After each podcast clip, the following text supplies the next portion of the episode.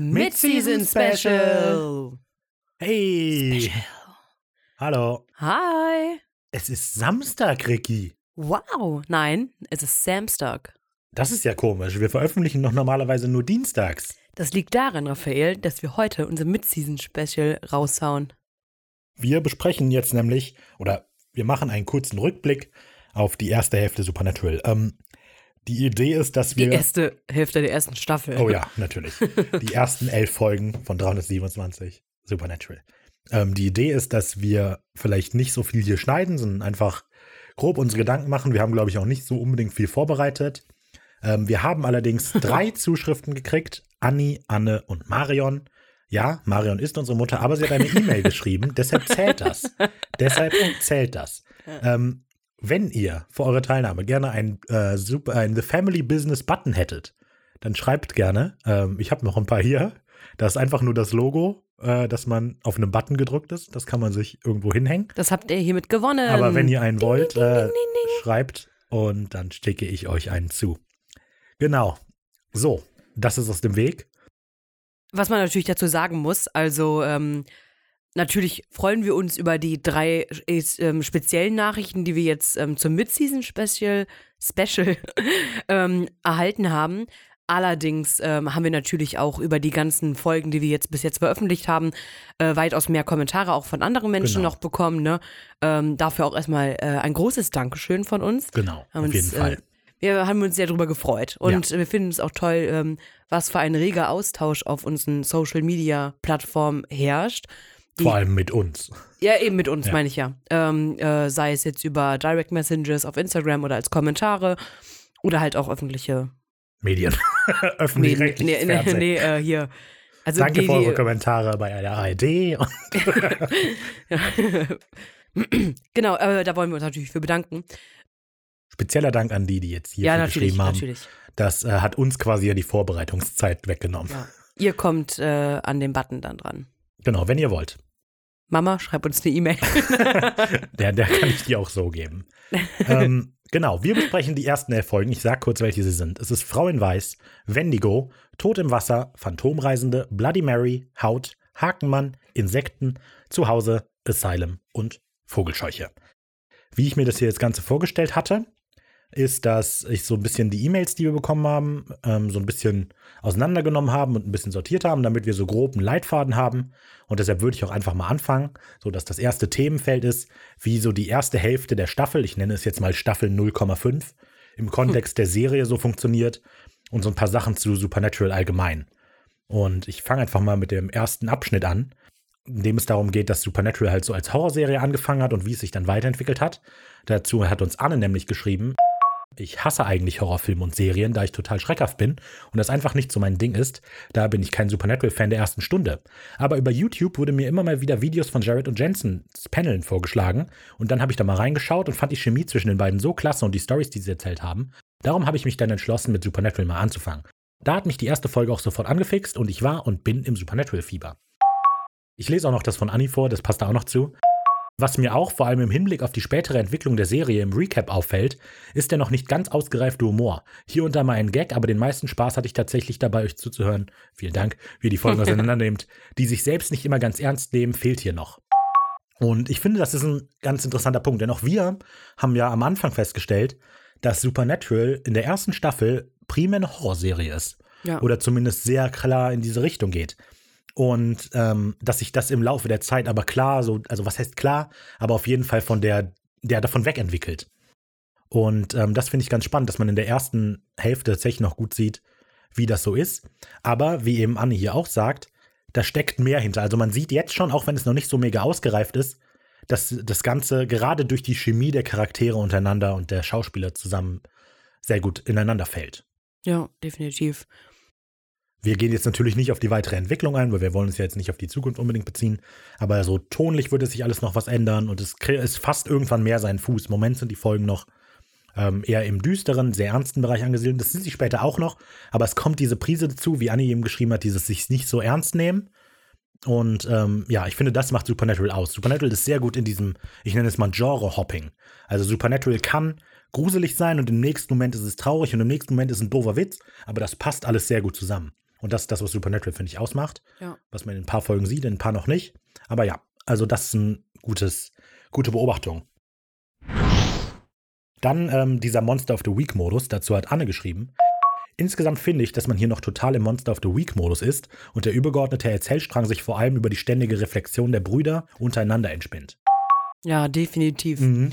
Also das ist so, das finde ich auch bis jetzt noch ziemlich, ziemlich krass, dass in jeder Folge Sam und Dean ja Konflikte zu bewältigen haben mit sich. Also Dean mit Dean und äh, Sam mit Sam, aber halt auch diesen Brüderkonflikt und diesen Vaterkonflikt einfach. Mhm. Und das legt sich ja voll eigentlich. Also nein, es legt sich nicht voll. Ähm, es wird immer ein Thema bleiben Ja, zwischen den beiden. Aber halt so präsent einfach jetzt noch. Ist teilweise sogar zu viel irgendwie, finde ich. Ja, es ist also am Anfang ist es noch sehr, ja, es also dass, dass wir haben noch nicht wirklich eine große Story so. Die deutet sich immer mal wieder an, aber gerade in den späteren Staffeln wissen wir, das ist unser Böse, den bekämpfen wir so und so und das sind die Schritte, die wir auf dem Weg machen. Ja. Und hier am Anfang hat das eben noch so diesen krass, so einen Roadtrip-Charakter. Das sagt sie auch noch. Mhm. Ähm, ja, dass man eben, man kann immer einsteigen, aber wenn man der Folge, wenn man der Serie folgt, dann merkt man, dass die Story, die am Anfang noch passiert, vor allem die Entwicklung von Sam und Dean miteinander ist. Also Ja, die sind noch kein eingespieltes Team unbedingt. Die haben noch deutliche Unterschiede miteinander und können noch nicht so gut zusammenarbeiten. Ähm, ja, und das ist primär die Story. Die ist sehr unterschwellig erzählt. Und deshalb sagt sie dann eben auch, möglicherweise ich aber auch durch das Episodenhafte durch Urban Legend springen, anfangs gar nicht so genau bei der Charakterentwicklung und den Deep Talks der beiden aufgepasst. Und das ist das eben so die Story. Und die Charaktere entwickeln sich sehr unterschwellig, während man aber immer noch überall einsteigen kann. Und das hebt sich ja tatsächlich auf. Also Ja, ich glaube, ne- also am. Anfang kann man noch so, wenn man jetzt Staffel 1, da kann man auch Folge 8 zuerst gucken, so wenn man will. Aber dass man jetzt in Folge 11, äh, in Staffel 11 ein, einsteigt und Folge 13 zuerst guckt oder so, das ist natürlich, Ja, auch allein schon Ende Staffel 2 oder so kann man ja auch nicht einfach so einsteigen. genau. Weil das hat da einfach schon seine Main Story. Die zweite, also die zweite Hälfte der zweiten Staffel hat so ihre Story. Und äh, jetzt haben wir halt diese ganz vielen Stories. Ja, wir haben ja jetzt so viele Themen immer wieder angeschnitten, also nicht wir, Supernatural hat das getan, ähm, so viele Team, äh, Themen angeschnitten und einfach mal in den Raum geworfen und dann so, ja, äh, äh, guck mal, was passiert. Genau. Mhm. Das ist eigentlich ein guter Punkt. Genau. Ähm, ich erinnere mich, ähm, in der Schule, als Supernatural damals anfing, hatte ich ein Gespräch mit meinem Mathelehrer über Serien. Okay. Das ist ein cooler Lehrer, Herr Buchholz. Shoutout. Liebe Grüße. Genau. und der meinte noch, dass er die Staffel über, dass er die Serie nicht mochte und deshalb aufgehört hat, die zu gucken. Und ähm, ich habe damals das nicht so unbedingt verstanden, aber ich muss auch sagen, als ich das das erste Mal geguckt habe, ist mir auch diese unterschwellige Charaktersachen, die so in der Staffel passieren, nicht wirklich aufgefallen. Ja. Also da- das ist das so, man kann, was wahrscheinlich mit dem durch Urban Legend springen gemeint ist. Man kann so eine Folge einfach gucken und oberflächlich jagen die halt einfach immer wieder ein neues Monster. Und erst wenn man so ein bisschen aufpasst, sieht man, wie viel eigentlich passiert in den Folgen. Und ähm, ja, ich habe das damals gar nicht verstanden. Ich fand einfach nur die Monster cool. Und vielleicht hat der Buchholz das auch nicht gesehen oder er fand es langweilig, wer weiß. Keine Ahnung. Aber da muss ich dran denken.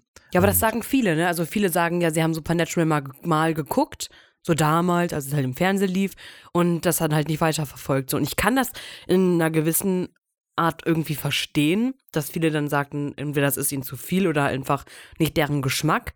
Aber umso länger man halt guckt, umso mehr kriegt das halt diesen Geschmack, der, warum man Supernatural ähm, so gern mag. Das sagen nicht nur viele, das sagt auch ganz speziell unsere Mutter. Sie hat nämlich geschrieben, ich habe Supernatural bereits mit euch begonnen zu schauen, bin aber relativ schnell wieder ausgestiegen, weil mich die Serie damals nicht abholte. Heute im quasi durch den Podcast begleiten gucken, feiere ich die Serie. Das ist das, was so durch die ganzen Nachrichten vielleicht so durchschwingt. So oberflächlich ist Supernatural eine ganz andere Serie als die, die es ist, wenn man so drauf Ja. achtet. Ja. Und also gerade am Anfang. Ich würde sagen, gegen Ende ist es sehr klar, was für eine Serie wir haben. Aber am Anfang ist es wirklich so, dass es noch einen deutlichen Unterschied dazwischen gibt. Was passiert in der Folge und was passiert in der Folge. ja. Genau, und ich finde, das haben alle gut rübergebracht. Ähm, ja, so das war der einleitende Themenbereich. Der nächste große Themenbereich ist quasi, ich nenne es mal The Family Business Fan Theorie, weil wir ja nicht unbedingt äh, so viele Hinweise darauf haben, aber die Folgenreihenfolge. Es ist so, dass wir ja die Hypothese aufgestellt hatten, ich glaube zuerst bei Phantomreisende, dass die Folgen in einer anderen Reihenfolge vielleicht mehr Sinn gemacht hätten. Und dazu haben wir ähm, von Anne zum Beispiel bekommen. Ich wäre auch nie auf die Idee gekommen, dass die ersten Folgen in einer anderen Reihenfolge einen besseren Sinn ergeben könnten. Die Folge Insekten, die für mich auch nach eurer Besprechung von den bisherigen Folgen immer noch die schwächste bleibt, macht als dritte Folge für mich viel mehr Sinn, dass Sam und Dean in dieser Folge noch nicht so eingespielt sind. Ein komplett neues Ranking habe ich mir für mich allerdings noch nicht hinbekommen. Da warte ich mal auf die Roadmap von Ricky. Also Ricky, Erwartungsdruck. Wir laden sie hoch. Alles klar. Ich also äh, lade Ricky euch ein Bild hoch. äh, dazu hoch am Samstag, dann könnt ihr die Roadmap und meine Einkategorierung verfolgen. Wir können aber ja jetzt schon mal drüber sprechen. Ich sag noch kurz das von Marion. Ich war erleichtert, als ich durch den Podcast erfuhr, dass die Folgen wohl in einer anderen Reihenfolge erschienen sind als ursprünglich geplant. Denn die Selbstverständlichkeit, mit der Sam in Phantomreisender plötzlich bereitwillig als Alleingänger ins Flugzeug steigen wollte, nachdem er kurz zuvor und ja auch noch danach in der Vogelscheuche das Business an den Nagel hängen wollte, hat mich verwirrt. Die Theorie basiert ja eigentlich nur darauf, dass Flug 401 irgendwie äh, Achso, mm. und das ist Folge 104. Aber wenn man die, ich glaube, die Serie oder diese erste Hälfte in diesem Kontext sieht, dass die Folgen in einer anderen Ordnung Sinn machen, kann man durchaus eine viel kohärentere Ges Geschichte erzählen. Auf jeden Fall, ja. Also der, der Punkt, wo man einfach merkt, finde ich, dass das ähm, nicht die Reihenfolge ist, wie sie erschienen ist, ist klar zum einen offensichtlich diese Charakterentwicklung, die vor allem Sam, finde ich, Mhm, durchmacht. Ja. Also ja, primär er, einfach weil er ja zu diesem eher, ja nicht selbstbewussteren, aber zielstrebigeren Jäger wird. Ja. Ähm, aber woran man das, finde ich, noch krasser merkt, sind die Konflikte, die die beiden besprechen. Mhm. Die Themen, die die untereinander behandeln und vor allem das Thema Dad. Ja. Und daran merkt man einfach, äh, in, in was für einer Zeitspanne oder so wir uns gerade befinden Mhm. müssten.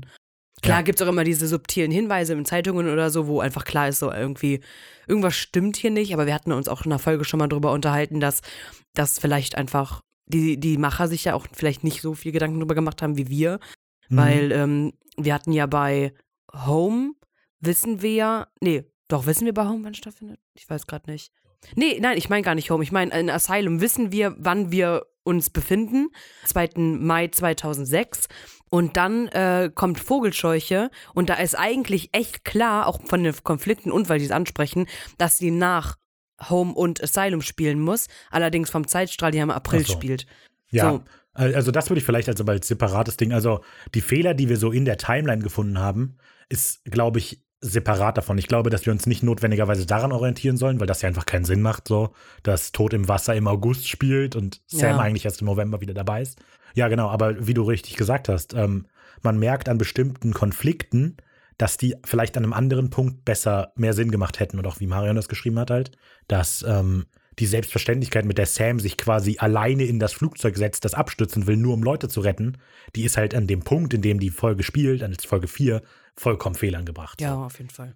Ob wir wirklich jemals eine richtige Reihenfolge quasi aufstellen können, das bezweifle ich so, weil es hat eben auch noch diesen Monster of the Week Charakter, so dass wir von Folge zu Folge springen und die hängen immer nur so bestimmt miteinander zusammen.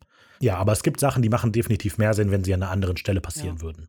Also vor allem, das kann man, glaube ich, erst so richtig Ende der ganzen Staffel, also am Ende Staffel 1 machen, wenn man wirklich alle Folgen gesehen hat. Weil da wird bestimmt noch die eine oder andere Folge kommen, wo wir uns denken, oh, die hätte bestimmt in den ersten elf Folgen auch Sinn gemacht. Oder die, die, keine Ahnung, jetzt äh, sechs hätte äh, als 16 besser oder so. Ja.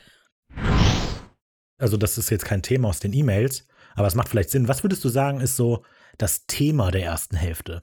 Ir- Irgendwas, das sich durch die Folgen durchzieht? Du hast schon gesagt, so dass Sam quasi der Jäger wird, der sein soll. Ja, ja, ähm, also die, so die großen Hauptthemen finde ich, ähm, die beiden Hauptthemen, die es gibt, sind, ähm, was ja relativ kurz nur angeschnitten worden ist, die Visionen, das Übernatürliche von Sam ist ein Thema, was immer mal gedroppt wird, aber nie thematisiert irgendwie, also Ja, mhm. nicht ausführlich. genau, das wird mehr so vorbereitet. Also ich Genau. vermute, das wird, also was Das- heißt ich vermute, Ja, ich weiß zwar schon, aber es ist, wird, ist recht klar, dass das später aufgegriffen wird. Und auf der einen Seite äh, diesen innerlichen Konflikt von Dean, dieses sich irgendwie als Jäger fühlen und ein Leben zu führen, was ihm vorgelebt worden ist und so streng nach dem Plan des Vaters zu handeln, diese Gehorsamkeit. Okay, interessant. Würdest du echt sagen, dass die erste Hälfte um Dean geht?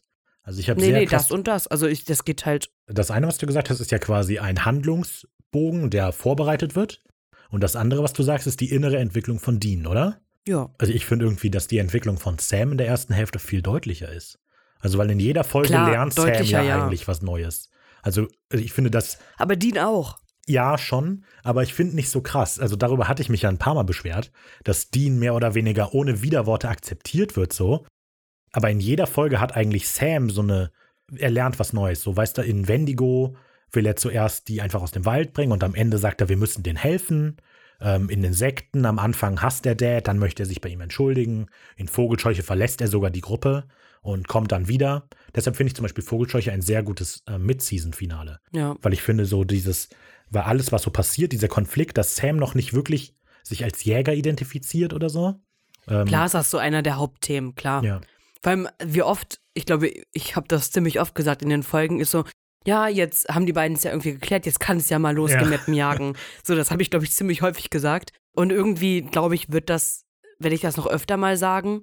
Aber es ist halt einfach so das Ding der ersten Genau, Staffel. genau. Das stimmt. Okay, ich finde, das leitet gut über in den nächsten Themenbereich, zu dem auch wieder E-Mail-Sachen sind. Und das ist einfach der große Bereich, den ich jetzt mal Sam und Dean genannt habe. Und äh, dazu sind durchaus längere Teile, aber ich lese die einfach mal vor. Anni schreibt. Als ich die Serie das erste Mal geschaut habe, hatte ich vor allem auch zu Beginn immer mehr Empathie für Sam. Ich kretsche dazwischen, aber das ist das vielleicht. Ich war auch überrascht, wie assi ich Sam eigentlich finde. Mhm. Das schreibt sie dann nämlich auch. Das hat sich doch sehr gedreht, da mir Sam beim erneuten Abtauchen in das Supernatural-Universum nun in seiner recht egozentrischen Art von Anfang an auf den Keks ging. Das kann aber auch daran liegen, dass mir Dean zu sehr wie das überzeichnete Klischee eines Rockmusiker, eines Rockmusik hörenden, Biertrinkenden, ständig Fleisch essenden und Frauen anbaggernden Rednecks daherkam, während man Sams Nerdigkeit, in Klammern Recherchen der Chief Bob Andrews, gutes Shoutout an die drei Fragezeichen, sehr gut, dadurch etwas mehr abgewinnen konnte. Es geht noch weiter, aber ich, ich finde, darüber kann man erstmal gut reden. Ich hatte das auch. Wir haben das am Anfang oft gesagt so.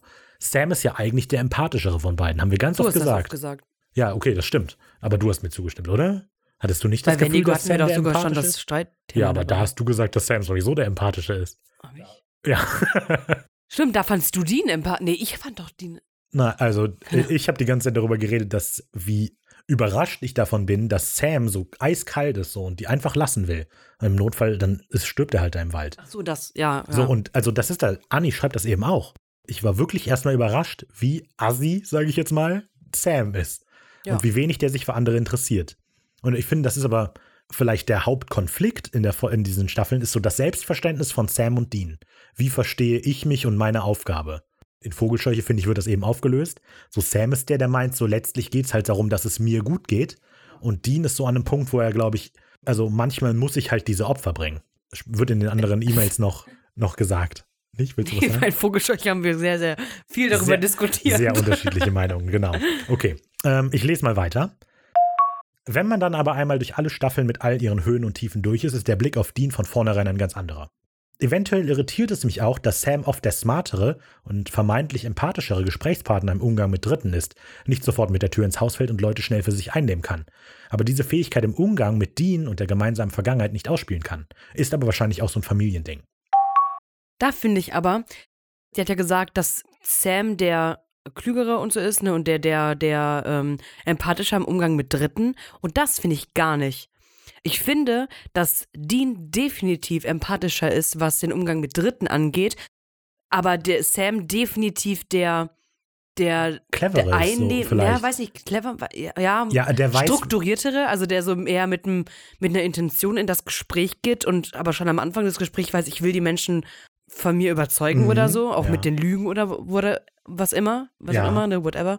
das Ah, ist, äh, mhm. Ja, Ist ein guter Punkt. Sam ist der, der wirkt so, als würde der sich mehr interessieren. genau, der wirkt empathisch, ist Ja. es aber eigentlich nicht. Die, in den Gesprächen, die Dean immer mit den anderen führt, das hat ja angefangen schon in Wendigo, wo er mit der, ähm, ich hab den Namen jetzt gerade vergessen. Ich auch. Ja, Haley oder so? Haley. Haley, Boah, ja. krass, du wusstest sogar noch. mit Haley halt dieses Gespräch führt, da, da wirkt Dean viel krasser. Also viel Involvierter, so. voll. Und dann, guck, allein wenn wir nur auf die erste Folge gucken, wo Sam dieses Gespräch mit den vermeintlichen Betrüger von der Constant, der, der Mann. Der ist auch definitiv, der hat definitiv seine Frau betrogen. Ja, ja, vermeintlich, vermeintlich. Definitiv. Nee, aber wie er da ins Gespräch reingeht, ne? Er merkt schon so, ja, ich krieg jetzt hier gerade mit meiner empathischen Art nicht, zack. Ja, das ist, das ist gut, da hatte ich nicht dran gedacht. Sam ist der, Sam weiß, was er machen muss, um das zu bekommen, was er will. Das ist ja auch das, was Dean in Vogelscheuche sagt, als der die dazu überreden will, die Stadt zu verlassen. Sagt er ja auch, Sam hätte euch jetzt mit seinen Welpenaugen angeguckt und ihr hättet ihm ja. zugehört. Und das ist das vielleicht, weil, also Dean ist der, der eher ein Ziel verfolgt, der will eher was, aber er weiß nicht so recht, wie er es erreicht. Und Sam ist viel besser darin, das zu ähm, erreichen. Das macht vielleicht Sinn, weil Sam ist ja auch gegangen und hat mit vielen anderen Leuten geredet. Und Dean hat immer nur mit seinem Vater gesprochen. Ja, ja das ist ziemlich gut. Das ist eine gute Beobachtung. Ah ja, und dass das eben mit Dean nicht funktioniert. Da, das stimmt. Also das sagt Andi dann ja auch, dass diese Fähigkeit, die Sam hat, bei Dean nicht zieht. Das ist, ist die Frage, ob das vielleicht auch daran liegt, dass Dean einfach ein bisschen, also sehr stur ist. Also, aber ich, also ich hoffe, dass das in der zweiten Hälfte so ein bisschen aufgegriffen wird mehr, dass es mehr um Dean geht und dass eben erortet wird, wie, wie stur der ist eben, ja genau. Okay, so, und dann haben wir noch Marion, die schreibt, zu den Protagonisten muss ich bis jetzt sagen, ich kenne die weiteren Folgen nicht. Bin ich Team Dean und finde Sam mitunter echt rücksichtslos, weil er Deans Rolle überhaupt nicht anzuerkennen scheint. Ich denke, Dean fühlt sich in seinem Vater gegenüber verpflichtet. Der steht ohne Frau da mit zwei kleinen Kindern, da war für Dean klar, dass er keinen Ärger machen möchte. Gerade als Ältester denkt er wahrscheinlich, er muss den Vater entlasten. Sam versucht das nicht wirklich, das zu verstehen. Sicher hat er auch, ein äh, hat er auch sein Päckchen zu tragen, aber ich finde Dean um einiges sensibler als Sam in der Geschwisterbeziehung, aber wer weiß, was noch kommt. Ja, ja. das ist so ein bisschen das, was ja, wir schon gesagt haben. Ne? Gesagt. Ne? Genau, das mit dem Selbstverständnis hatte ich schon gesagt. Ja. Weiß nicht, bin ich Team Dean. Also, so eine richtige Seite will ich gar nee. nicht haben, so, aber ja. Ich habe mir auch jetzt so Gedanken darüber gemacht. Glaubst du, man merkt, oder ist, ist es, findest du ähm, wichtig, dass man weiß, dass für die Charakterentwicklung jetzt, dass Sam Jura studiert hat? Bis, also, bis du die Frage gestellt hast, habe ich gedacht, das hat damit gar nichts zu tun. Aber jetzt, wo du sie gestellt hast, macht das Sinn. Weil auch in Jura geht es ja letztlich nicht darum, das Richtige zu tun. Sei jetzt mal in Anführungszeichen, die könnt ihr nicht sehen, aber in Anführungszeichen, sondern darum, das, was man will, zu erreichen. Und egal wie. Und das, das ist echt gut. Das ist eine ziemlich gute Beobachtung. Ich freue ja. mich sehr darüber. Das ist echt gut das war genau das, was wir gesagt haben. Sam ist nicht unbedingt der Empathische, aber er weiß, was er machen muss, um da hinzukommen. Und in Jura geht es auch darum. Es geht nicht darum, das Richtige zu tun, sondern das zu erreichen, ja. was man will. Und das, genau, und das ist vielleicht das, was ich meinte, nur nicht ausdrücken konnte, dass Dean eben nur mit seinem Vater geredet hat und immer diese, diese raue, eher kalte Art hatte, mit dem zu reden. Und Sam eben Jura studiert, weil er. Das ist eine gute Beobachtung. Das ist sehr gut. Sams Charakter ist Jurastudent. Ja, der Lawboy. Stimmt, er ist der Lawboy. Ja, okay, das ist ziemlich gut. So, dann haben wir äh, den Punkt Sonstiges. Da sind nur ein paar Sachen, die Anni gesagt hat. Einmal, auch eine Lanze brechen möchte ich nochmal für die Musik, weil da wirklich jedwede Klassiker rausgegraben werden. Vermischt mit Überraschungen hier und da. Und das wird ja zum Glück noch bis Staffel 15 anhalten. Das stimmt. Das stimmt. Wir haben gerade, kurz vorher haben wir äh, Folge 12 aufgenommen, das ist, aber deshalb ist mir das gerade noch präsent, wenn halt an den richtigen Stellen läuft ein Lied, das Don't Feel the Reaper heißt oder so, genau. Und ja. ähm, damit ist Supernatural echt gut. Und ich hatte das, glaube ich, auch mal gelesen. Ich habe das jetzt nicht nochmal nachgecheckt. Aber dass ähm, Eric Kripke die Musik quasi schon in die Serie geschrieben hat. Und es deshalb so schwer ist, die äh, auszutauschen. Und die Musik ist ja wirklich ein großer Faktor darin, wie die Serie sich anfühlt. Ja. Da, ja, das ist das so. Was ist Supernatural? Ja, Supernatural ist Monster, Familienkonflikt und Hardrock oder so. Musik, ja. Ja, also die Musik ist. Äh, Driver picks the music. Genau.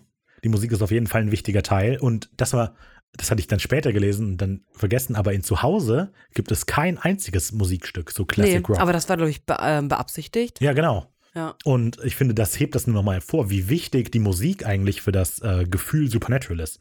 Und dass sie damit einen guter, ähm, guten Job machen, außer natürlich, dass ACDC nicht Metallica ist. Ja, das ist. so, und dann hat sie auch noch was zu der Lokalisation geschrieben. Was mir, by the way, auch richtig gut gefällt, ist, dass ihr immer auf den O-Ton, die Synchro und die Untertitel eingeht. Bis Staffel 5 habe ich auf Deutsch geschaut und bin dann komplett zur englischen Version übergegangen. Und das ergibt ihr teilweise wirklich ein völlig anderes Bild.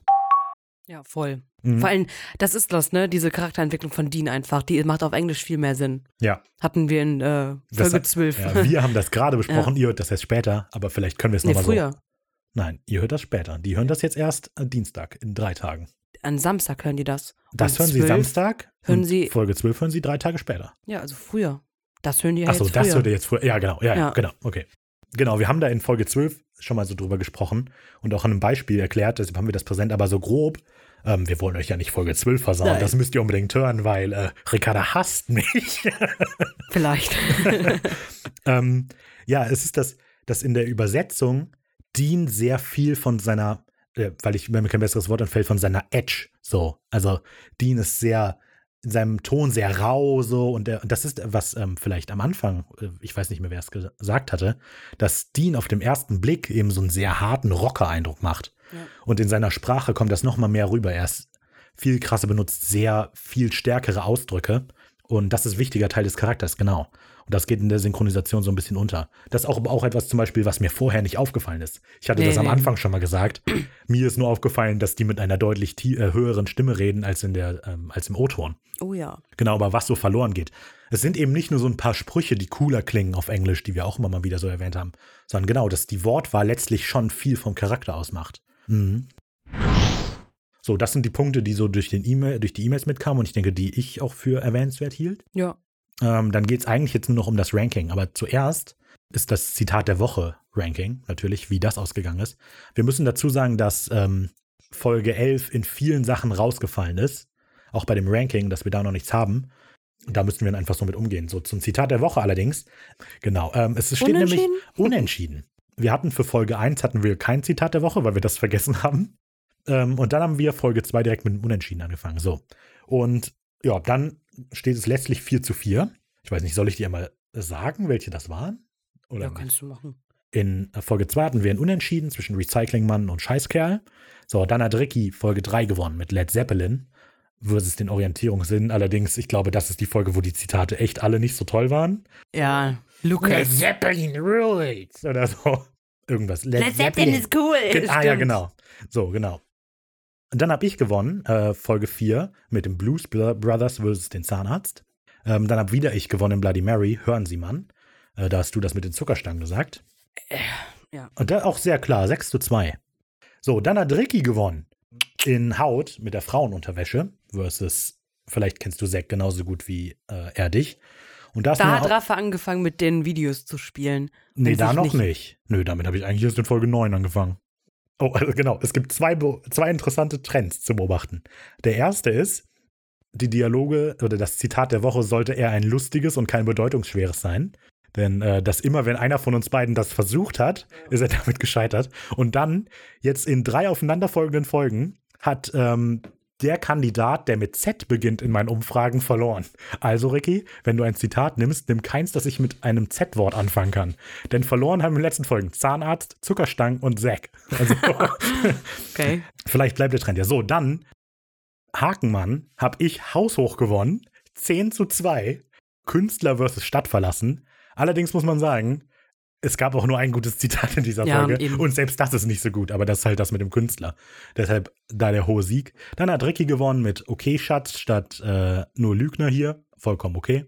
Dann, da bin ich wirklich enttäuscht von allen, Leute. In zu Hause hat Ricky gewonnen mit äh, Armer Kerl. Es ist ein lustiges Zitat, muss man sagen. Klar, ist starker, ist starker Kontrahent. Aber ich habe halt die coole Sequenz mit Lass meine Jungs in Ruhe. Nee. Enttäuschend. Also ich finde meins auch besser. Ja, das wär, sonst hättest du es ja nicht genommen. ja, okay, auf jeden Fall da ganz knapp 6 zu 5.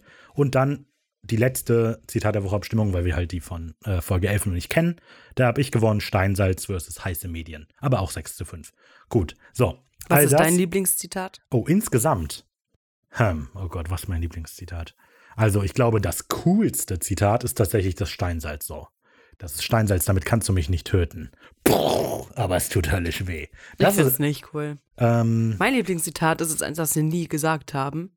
okay. Was nie im Ranking war, aber das, das ist natürlich äh, doof. Driver Pixie Music, Shotgun Schatz ist K-Cole. Okay, das ist ja die Übersetzung. Ja, also klar, also das muss man vielleicht auch sagen. Dass, ich hatte das schon mal bei der Lokalisation gesagt. Vielen der Sprüchen fehlt im Deutschen so ein ja, bisschen klar. was, die sind cooler. Äh, so, okay, also, es steht 4 zu 4 ähm, weil eine Folge nicht drin ist, Folge 1, ähm, eine Folge noch nicht drin ist, Folge 11 und weil Folge 2 unentschieden ist.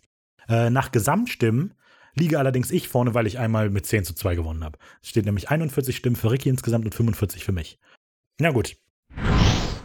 Das zum Zitat der Woche. Kommen wir zum Folgenranking. Ich bin mir nicht ganz sicher, wie wir das machen wollen. Vielleicht, ich würde gerne, glaube ich, wir sagen erst unsere drei unliebsten Folgen und dann raten wir jeweils die drei besten Folgen des Gegenüber.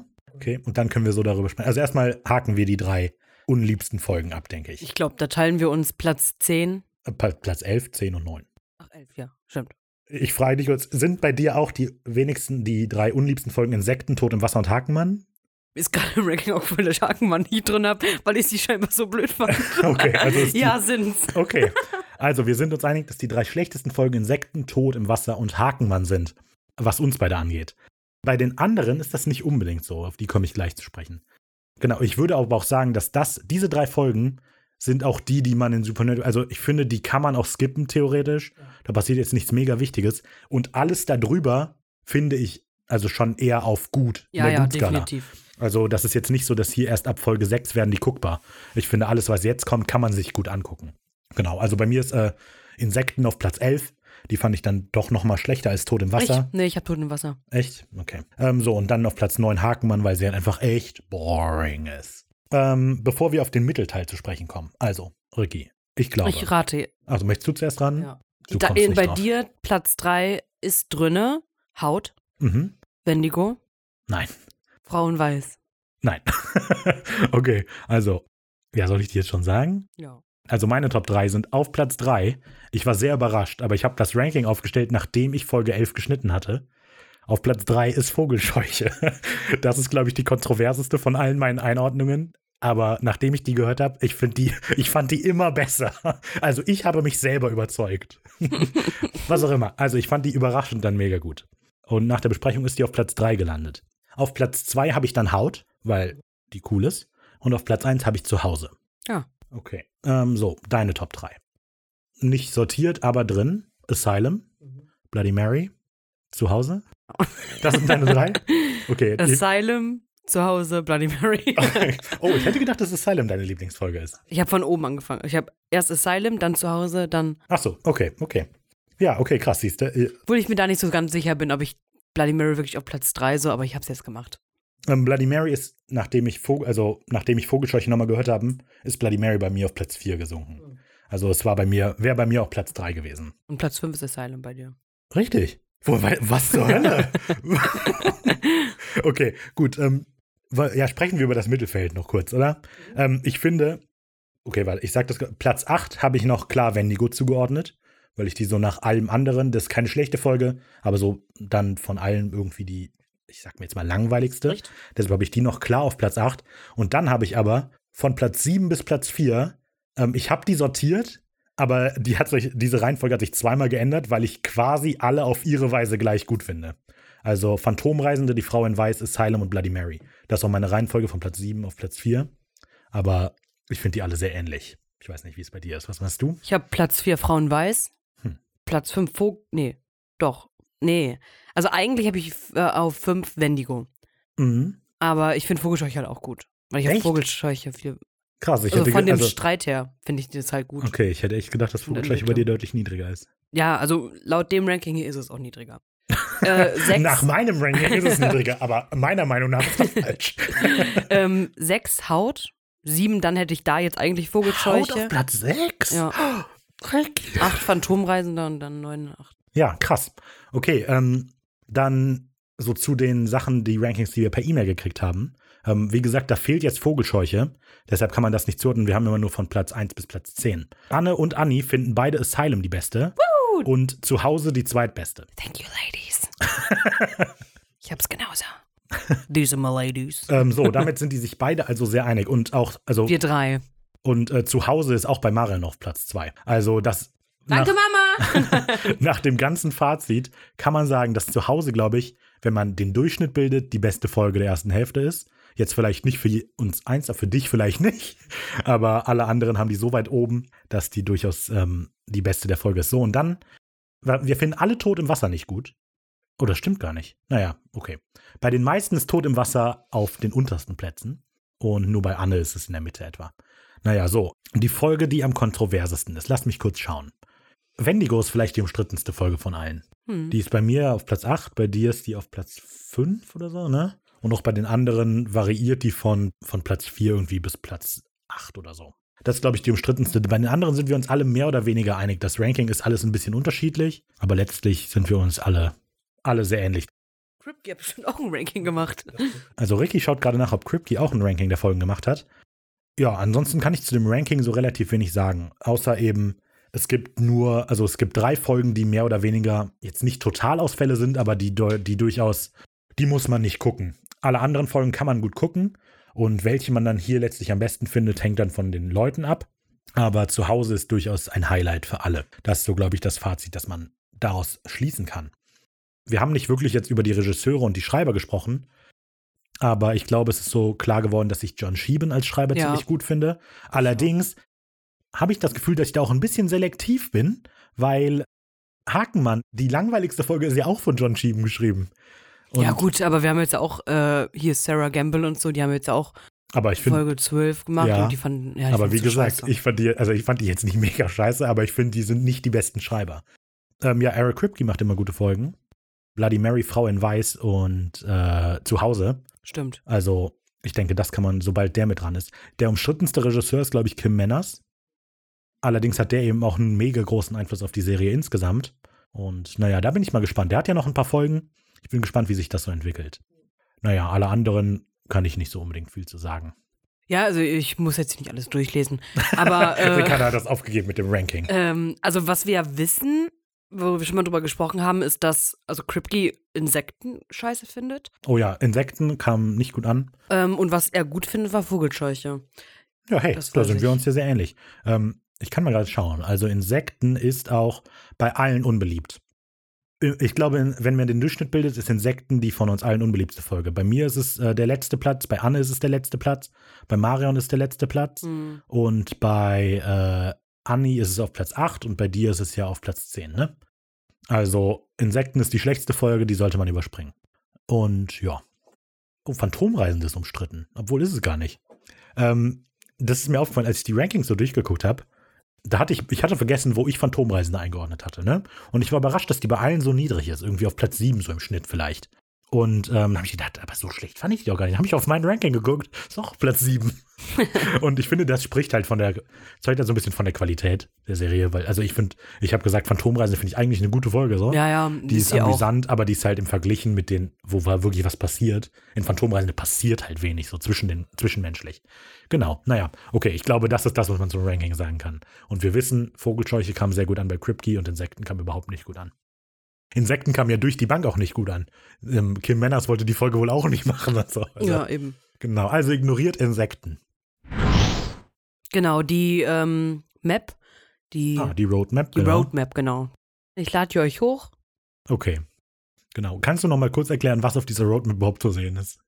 Auf dieser Map ist eine Amerikakarte drauf. Ja. Und dann die Standorte markiert, von denen wir wissen, wo die Winchesters auf der Jagd waren oder sich aufhalten, markiert und daran anhand der Informationen, die wir in den Folgen erhalten, zum Beispiel wie weit sie gefahren sind oder so, geguckt, wie in welcher Reihenfolge die Folgen, Folgen spielen, würden, spielen würden. Wenn sie den kürzesten Weg genommen hätten. Richtig? Nee, also je nachdem, wenn die, man, bei manchen Folgen sagen die ja konkret, dass die Folge vorher gespielt hat. Da habe ich natürlich nicht berechnet, aber ich weiß nicht mehr, in einer Folge war das, da haben die gesagt, die haben sechs Stunden gebraucht. Und anhand dieses, oder neun oder so, dieses Zyklus habe ich geguckt, welche Folge davor hätte spielen können. Okay, ich glaube, ich muss die auch mal sehen, damit ich das richtig nachvollziehen kann, weil, also in meinem Kopf ist ja so, nur weil man sechs Stunden fährt, heißt es ja nicht, dass man das drei Monate lang macht. So, weil zwischen nein, nein, den Folgen spielen ja, nur, ja mehrere Das war ja nur Monate. diese eine Folge. Also, ich, das war. Ach, Alles gut, ich muss mir die auch nochmal angucken, so und dann. So, damit haben wir die erste Hälfte der ersten Staffel durch. Ricardo hat sich gerade noch einen TikTok genommen. ähm, ich muss ja das Hintergrundgeräusch erklären. Und ja, schaut also nochmal zu Hause und äh, schaut nicht nochmal Insekten. Ja. Seid gespannt auf die nächste Hälfte der ersten Staffel. Vogelscheuch ist schon aufgenommen. Ja, und wir starten jetzt mit äh, der Wunderheiler in mhm. den zweiten Abschnitt. Genau. Ähm, Ricardo hatte das am Anfang schon mal gesagt, deshalb enden wir so auch nochmal. Ganz vielen Dank so für alle, die, ähm, die zuhören generell. Nochmal einen kleinen extra Dank für alle, die Kontakt mit uns aufgenommen haben. So ist äh, immer sehr schön zu wissen, dass Leute zuhören. Das ist immer interessanter Input. Und ich finde, das macht das halt irgendwie auch besonders. Deshalb machen wir den Podcast ja zu zweit und nicht allein so, weil wenn man den anderen nochmal was erzählen hört, macht das immer mehr Sinn. Wie das mit dem Jurastudium zum Beispiel. Wie das mit dem Jurastudium. Ähm, wir hoffen, es ähm, macht euch Spaß und es wird euch auch weiterhin Spaß machen. Wir schauen immer mal wieder, dass wir voll, dass wir vielleicht das Format, wenn wir das Gefühl haben, irgendetwas passt nicht, dass wir das vielleicht ändern. Wenn euch etwas auffällt, das wir ändern könnten, dann sagt das gerne. Ja. Ja. Ähm, Ich habe natürlich noch ein kleines Special vorbereitet. What? Ein Insektenquiz. Nein, Quatsch. Nein, ich habe natürlich zur Feierlichkeit ein kleines Geschenk vorbereitet. Okay. Uh, das ist ein kleines Geschenk. okay. Für unsere krass. Zuhörer. Nein, für dich. Für mich? Okay, Ich Leute, habe dir das Dads wusste ich. Tagebuch gekauft. Leute, ich habe das Tagebuch bekommen. Was? Ja, es sieht aber nicht so aus wie Dads John Tagebuch. Winchesters Journal. Supernatural. Von Alex Irwin. Warum nicht von John Winchester? Ja, weil das ist ja wirklich jemand. Aber es beginnt Krass, wirklich mit in, äh, guck, am Anfang. Oh. Die ersten, die, äh, lest kurz mal den ersten Satz vor. Er wird euch bekannt vorkommen. Äh, 1983, November 16. I went to Missouri and learned the truth. Uh. Oh, allerdings steht dann hier, and from her I met Fletcher Gable. Ja, ja, und das ist die ganze Geschichte. Ja gut, aber in der Folge haben sich Sam und Dean haben gedacht, das sei der Bundesstaat. Und der nächste Ja, Satz ja. ist and from her. Ja, aber ey, aber das ist cool. Mal sehen, wann ich das hier durchlesen werde. Exorzismus. Oh, hier steht. Leute. Boah, wir können Exorzismus durchführen. Mann, ist der lang. Auf Latein. Adiuro te serpens antique, per judicem vivorum et morturum, per factorem tuum, per factorum mundi, per eum, qui habet potestatem mittendi, te in gehenam ut ab hoc formulo dei. Okay. Wenn der Raphael bei der nächsten Folge nicht dabei ist, liegt es daran, dass er Da, gerade st- eine. also, da steht Exorzismus. Hier steht noch Oremus aus Oratio, was auch immer das ist. Auch hier lang. naja, kannst du dir einfach mal angucken. Ja. Dann, Äh, krass. Vielen lieben Dank. bitteschön. Wow. Dann ähm, schreibt uns gerne weiterhin, hat äh, der Raphael gerade schon mal gesagt. Wir freuen uns auf euch. Ich hoffe, ihr freut euch auch auf uns. Ja. Ja, das ist natürlich die Voraussetzung. Wir machen das natürlich nur für euch. Ähm, die nächsten sechs Jahre, Leute. Ja. Okay, Machen wir die normale Abmoderation? Ja, weiß ich grad nicht. Hm. willst du äh, sagen, wir haben eine Menge zu tun? Oh, wir mischen das Ganze auf. Okay. Wir haben eine Menge zu tun.